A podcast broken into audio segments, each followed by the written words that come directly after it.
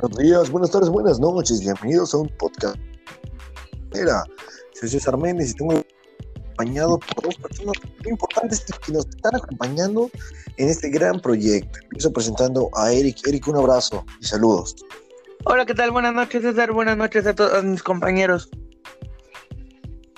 Muy buenas noches. Eh, claro que sí, comentamos eh, también Alejandro, Alex, un abrazo y muchas gracias por acompañarme en la noche de hoy. Igualmente, buenas noches, un abrazo a todos. Claro que sí. Antes de empezar, recordemos que sigan nuestras redes sociales, Facebook, Twitter, Instagram, estamos como Pasión Balonera. Empezamos con Copa MX porque las Chivas Rayadas del Guadalajara, a petición de uno de nuestros miembros, claramente, pierde 1-2 en el estadio OmniLife frente a los Dorados de Sinaloa. Alex, unas chivas que parece que no van. Eh, parece que las chivalácticas y tal terminan perdiendo. Creo que en un partido bastante malo del equipo de Guadalajara y en un partido donde al final pierden el partido por ellos, no tanto por las circunstancias adversas. Chivas pierde sobre el partido de Copa, Alex. Sí, tienes razón, pero en general fue un desempeño no tan malo del equipo y me gustó mucho ese triángulo que hicieron por la izquierda los jugadores del Necaxa, que es Calderón, Angulo y Alexis Peña, los tres, que jugaron muy bien, por cierto. Sí, eh, creo que no terminan de jugar mal, pero, pero creo que el resultado se les debería exigir encontrar un equipo de segunda división, que aquí es verdad. Creo que Dorados tiene un plantel y un equipo digno de primera división. No, yo creo que aquí los tres podemos concordar. No sé si vas a secundar mi comentario, eh, Eric, pero, pero, creo que las Chivas eh, pueden dar más y creo que están quedando muy cortas de acuerdo a las expectativas que se les tenía. Sí, totalmente, César. Eh, viendo la alineación que presentó Chivas, pues es muy cercana a la que presentó en Pachuca y a la que posiblemente presente contra el Toluca. Gudiño en la puerta, Madueña, Briseño, JJ, Oribe Peralta, o sea, la verdad fue un mal resultado para las Chivas, que la tienen cuesta arriba para la vuelta en Sinaloa. Todos sabíamos que Dorados iba a jugar a la contra, lo dijo el propio Flaco Tena al final de la conferencia de prensa, que sabía que Dorados iba a jugar a la contra y le salió bien al equipo visitante. No, y agregaría yo, el jugador que siempre he querido en Guadalajara, que ahorita está en Dorados desde su paso en Lobos WAP, es a Maurice Coto. Ese cabrón es un delantero que perfectamente se hubiera ajustado en el juego del Guadalajara. Sí, que, estuvo por Querétaro, tuvo eh, ciertos ¿no? pasajes eh, positivos en la Liga MX. Creo que ya eso, bueno, la edad no sé qué tanto le, le, ayudaría, ¿no? que, bueno, si trajeron a Oribe Peralta, creo que cualquier cosa se puede esperar de, qué bueno que mencionas del equipo del Guadalajara. Qué bueno, perdón por interrumpir, pero qué bueno que mencionas a Oribe. Yo la contratación de Oribe Peralta, yo no la vi mal.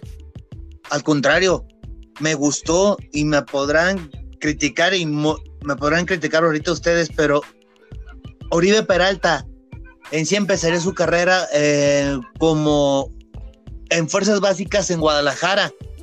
Es lo que muy pocos saben. Por eso a mí me gustó la contratación de Oribe, que está muy mal como goleador en liga.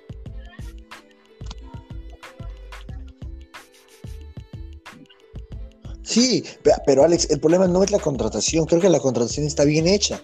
El problema es que quieras, como hizo la temporada pasada Chivas, montar un proyecto en torno a tu delantero de treinta y pico de años y que lo pintes como si fuera tu fichaje estrella. Creo que ese es el problema. Creo que por no, eso sí, le voy a decir algo. No sé si Eric esté de acuerdo. pero antes de, antes de que participes, mi hermano, a mí este plantel que tiene ahorita Guadalajara, yo no lo quería con Tena. Yo lo quería con otro entrenador, por ejemplo, Gabriel Heinz, el del el entrenador argentino, más con este plantel, hace maravillas con Guadalajara. No, el propio Almeida, ¿no? A mí me hubiera gustado un poquito más traer el pelado de vuelta, eh, pero bueno, es un buen plantel. Eh, eh, quitando un poco de la ecuación a Víctor Guzmán, que creo que, al menos a mi parecer, era el mejor fichaje de todos los que se trajeron, ¿no? El caso de Guzmán, que por situaciones totalmente adversas no va a poder estar en el equipo, pero creo que el Chicote Calderón, futbolistas de la talla como voy, ya tenías como Villalpando, la Chofis, que creo que está haciendo una buena inicio de temporada. Creo que tienen un buen equipo, pero les falta quizás conjuntar un poco mejor las piezas y también es, creo que es es importante el un delantero, ¿no? JJ Macías está bien, es un buen delantero, pero no le dio gol en esos primeros César, Pero creo que el fichaje de Chivas fue JJ Macías. En mi opinión, fue una gran contratación, un buen delantero, que era lo que necesitaba Chivas, y más con la salida de Alan Pulido, Era lo que necesitaba el Club Guadalajara para poder afianzarse, aunado a lo que decías todos los refuerzos del Chicote Calderón, de Antuna, del Gallito Vázquez en la media cancha. No, y te voy a decir algo. JJ Macías en sí no es una contratación, es un regreso porque finalizó el préstamo con el León. Su carta pertenece a Chivas y como dueño de la carta, Chivas lo reclamó y se lo trajo de regreso.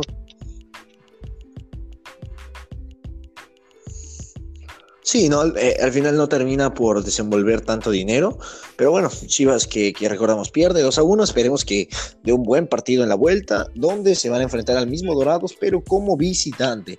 También rápidamente el equipo de Mérida en la bella Ciudad Blanca, enfrentando y recibiendo al equipo de los Tuzos del Pachuca. El equipo de Mérida se ponía adelante temprano al minuto 8, pero Pachuca en los últimos segundos termina empatando el partido. El equipo de Pachuca, que creo que se va con una ligera ventaja al partido de vuelta, y el equipo de Mérida, que no sé si tenga algo que hacer. En, Mira, déjame algo, Yo creo que el gol de Pachuca, que fue sobre la hora, en el minuto 85-90, es el que le da vida y es el que le da más confianza.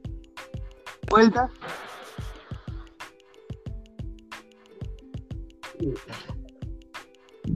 Sí, eh, yo concuerdo que contigo, no sé, Alex, como tú veas. Yo estoy de acuerdo con lo que comenta el compañero, con Erika. Sí, al final termina siendo un gol que es importante y que te da una, ¿no? una inyección total de energía y de vitamina para el partido de vuelta. Así que Mérida empata, pero parece que no es un resultado favorable para los de la capital yucateca. De igual manera, Querétaro que le pega a Juárez 3 a 2, un partido de fútbol donde Querétaro termina mostrando buen juego. Atlético de San Luis que pierde contra los Solos de Tijuana 1 por 0 en un partido bastante apagado que Tijuana termina solventando. Hay que también agregar el nuevo fichaje que hicieron El perro. El perro, el perro, sí, que, que sido de los mejores de los últimos Y, no, y te voy a decir algo. Espero que a través de esta franquicia que tiene el Atlético de Madrid puedan llevar a esa perra a conocer al Wanda, a conocer el estadio más grande. Estaría bueno, ¿eh? Orinar ahí en las placas de Griezmann y compañía. Y es uno de, hablando de Griezmann, hoy salvó al Barcelona. Sí, pero ahorita, ahorita, ahorita, ahorita vamos a hablar de Barcelona. Vamos a terminar primero Liga MX. si no, después nos terminamos desviando. Celaya termina perdiendo 3 a 4 contra Rayados de Monterrey, que Rayados por poquito y se le venía la fiesta, pero termina solventando el partido. Cafeteros 4 a 1 le pegan Morelia, que no parece que vaya mal, pero al final no termina de responder. 4 a 1 gana el equipo de Cafetaleros. Santos también le pega a los Pumas hasta el momento. 2 a 0 le está ganando cuando estamos grabando esto. Vamos a ver cómo termina el partido. Y lo mismo Atlas con Toluca, 2 a 1 rápidamente el equipo revelación de esta primera, bueno, de esta primera fase final del primer partido para ustedes y el equipo que más les sorprendió Para mí, en mi opinión, Cafetaleros de Chiapas, al golear 4 a 1 al Morelia, cierto, es la ida, pero para mí sí fue una gran sorpresa, un equipo revelación completamente. No sé ustedes qué opinan, compañeros. Yo agregaría, si le llega a pegar a Dorados a Guadalajara, si lo llega a eliminar, va a ser campeón, se va a coronar como campeón Dorados.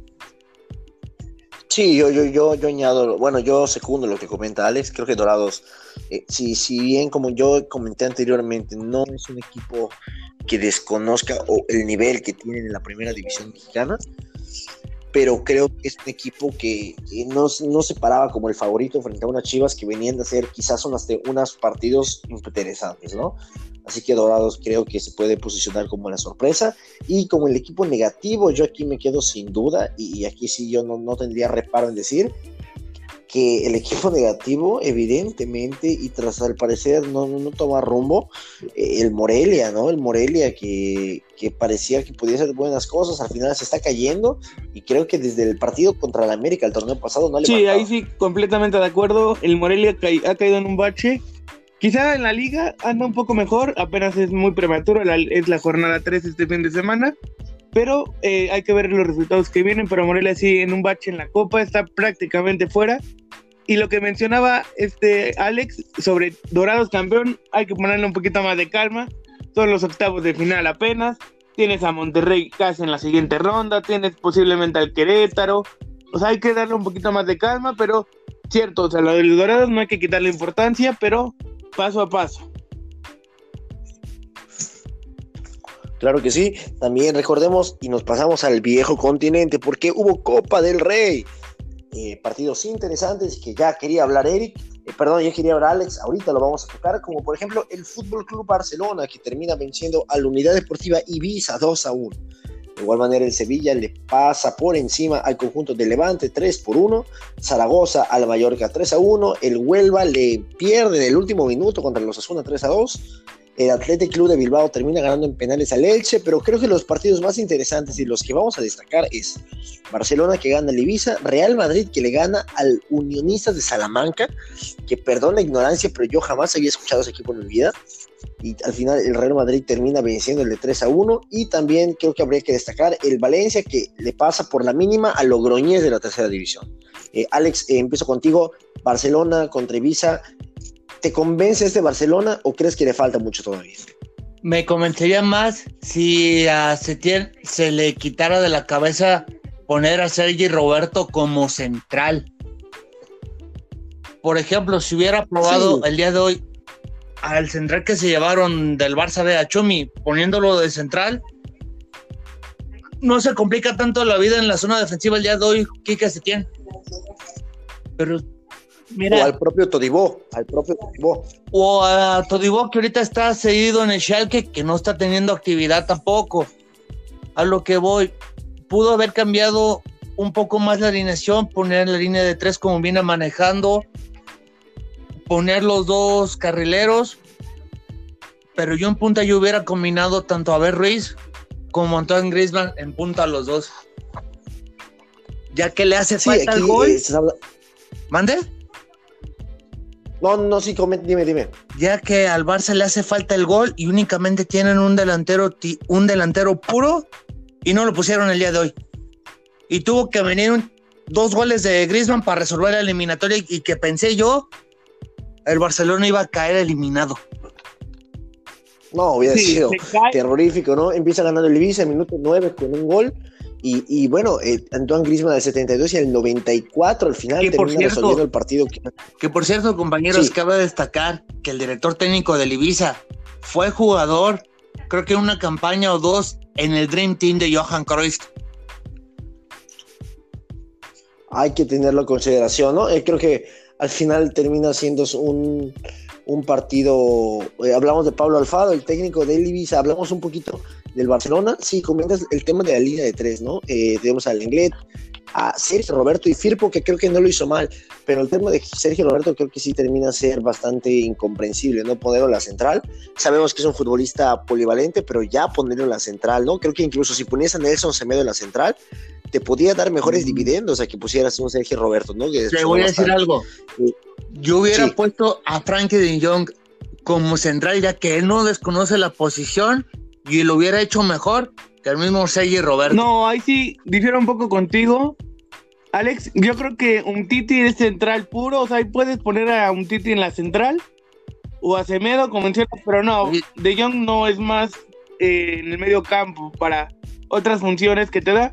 Pero sí, Griezmann salvando las papas del fuego. Estaba viendo la alineación del Barcelona.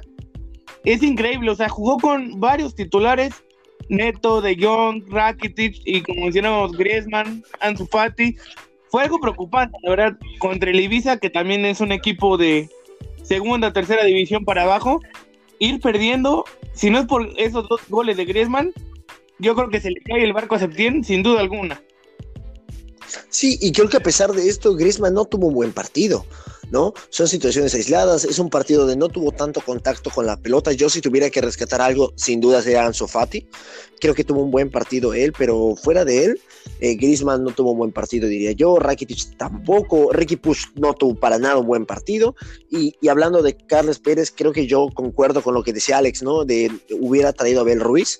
Creo que se ha ganado propio Carles Pérez, pero bueno, pones a Carles Pérez en una posición que no es la suya de, punta y al final no te termina dando dividendos. Creo que este Barcelona gana meritoriamente, pero creo que gana de una manera que no debería el Barcelona. Y te voy a decir algo, también agregaría el partidazo que dio Nelson Semedo como carrilero. Sí, que no es nada nuevo, ¿no? Semedo siempre ha dado buenos partidos. Sí, y muchos, y muchos fans del Barcelona, ya sea en Twitter, en los grupos en Facebook, quieren deshacerse de Nelson Semedo cuando hoy en día es el mejor lateral derecho que tiene el club.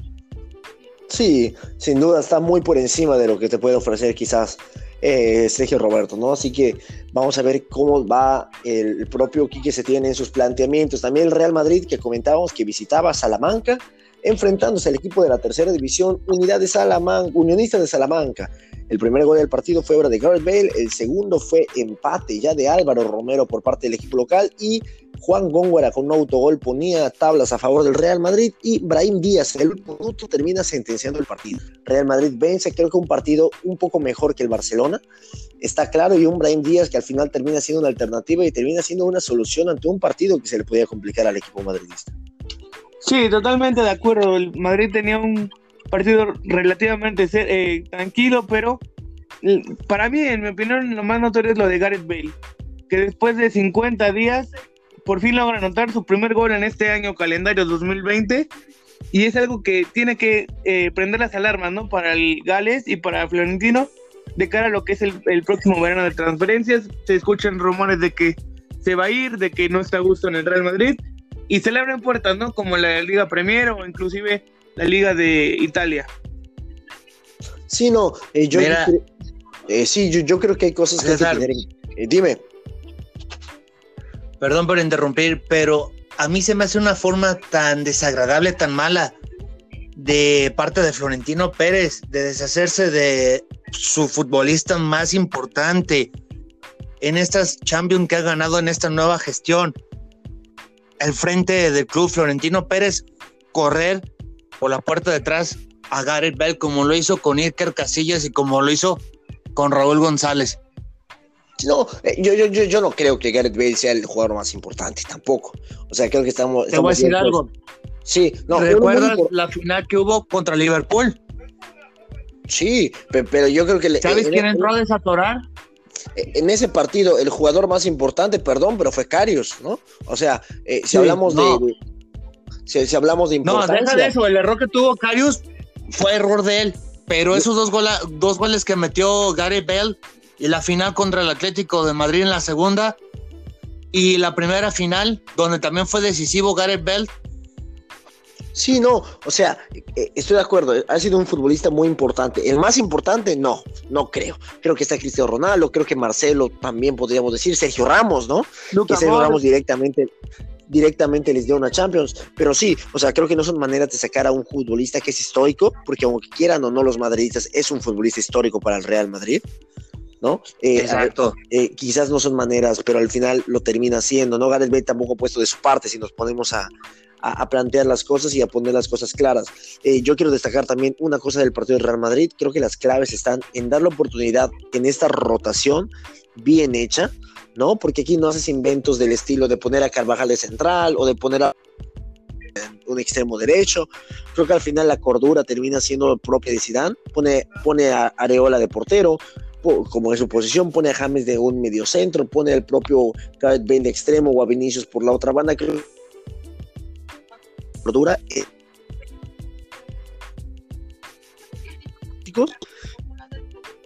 no sé, como quizás las tienen que da favor y con solvencia. Sí, sí, sí. ¿Me escuchan? Sí. Contigo, César. Bueno, eh, les comentaba que. Creo que eh, es importante lo, lo, que mencionaba de las rotaciones. De haber que esperar a ver si se refuerza todavía el Real Madrid con algunas otras contrataciones o así se la va a jugar de cara a lo que resta del, de la temporada del 2019-2020. Y por cierto, agregando César, así que bueno. el Unión de Salamanca, Unistas de Salamanca, el equipo que mencionas es el, el tercer equipo más importante de aquella región. Y lastimosamente juega en la tercera división hasta la tercera división, ¿no? Fue un espectáculo, debió ser para la gente de Salamanca, el que un equipo vaya con, con Benzema, con Gareth Bale, con Casemiro, ¿sabes? Etcétera, ¿no? Eh, Carvajal, así que termina siendo un show bastante agradable de ver. Hay que eh, agregar por última cosa, Álvaro, Álvaro Drossola se acaba de ir cedido al Bayern Múnich durante lo que queda de temporada.